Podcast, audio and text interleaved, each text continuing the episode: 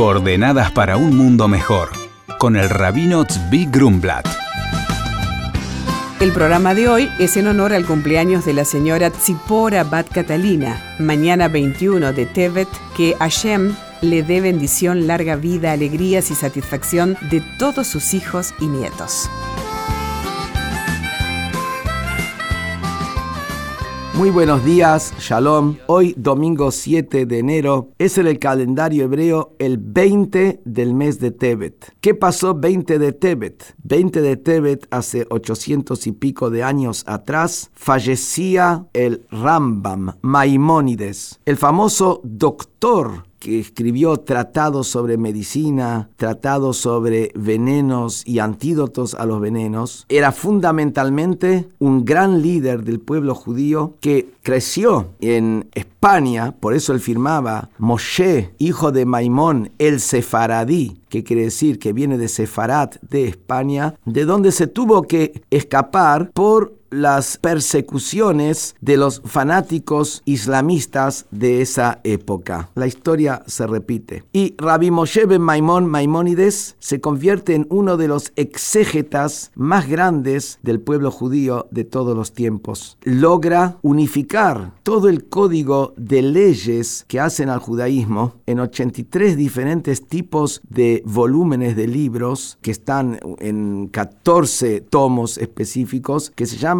el Yata Hazaká, el Mishneh Torah que es el código de Maimónides que abarca todo. Pero además de eso, Maimónides escribe un comentario sobre todo el Talmud. Además de eso, Maimónides escribe introducciones al Talmud que son pilares del pensamiento judío. Además de eso, Maimónides escribe el famoso libro Guía de los Perplejos, una época donde había mucho racionalismo y pensamiento en el mundo. Maimónides viene a dar respuestas también a aquellos que podían estar confundidos en su fe. Por eso Maimónides es tomado como un racionalista. Pero quisiera aclarar qué quiere decir que Maimónides era un racionalista. Maimónides era un racionalista, pero definido por la primer ley que él escribe en su extraordinario código. Maimónides inicia su código con una ley que dice lo siguiente: Yesod ha-yesodot, el fundamento de los fundamentos, Veamut ha-jochmot, y el pilar de las sabidurías es leida, saber, ser consciente, sham matsui rishon, que hay una primera existencia, mamtzi kol nimtza, que esa primera existencia la que da existencia a todo lo que existe.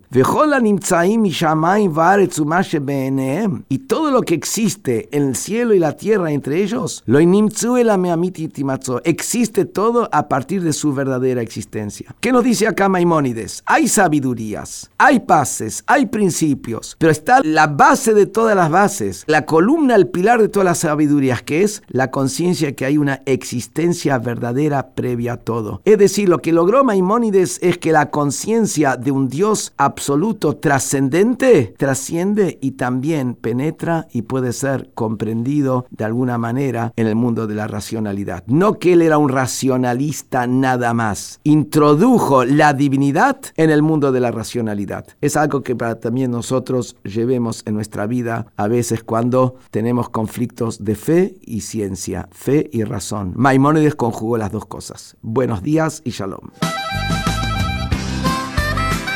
Nos escribe Raimundo de la provincia de Santa Fe y dice, hola rabino, hace unos días leí el versículo que prohíbe a una persona herir a su padre y a su madre. Como médico, ¿cómo debería aplicar esto? Y el rabino le responde, hola Raimundo, muy interesante tu pregunta. Aunque la prohibición bíblica se aplicaría a alguien que hiere a su padre con intenciones maliciosas y no a un médico que está haciendo algo bueno, no obstante, se nos ordena que no hagamos nada que pueda hacer sangrar a nuestros padres. Sin embargo, si no hay nadie más y el padre está sufriendo, el hijo médico debe hacer lo que sea necesario, siempre y cuando sus padres consientan. De todas maneras, cada caso particular debería consultarse con un rabino. Quiera Dios que sus padres gocen de buena salud y esto nunca sea necesario.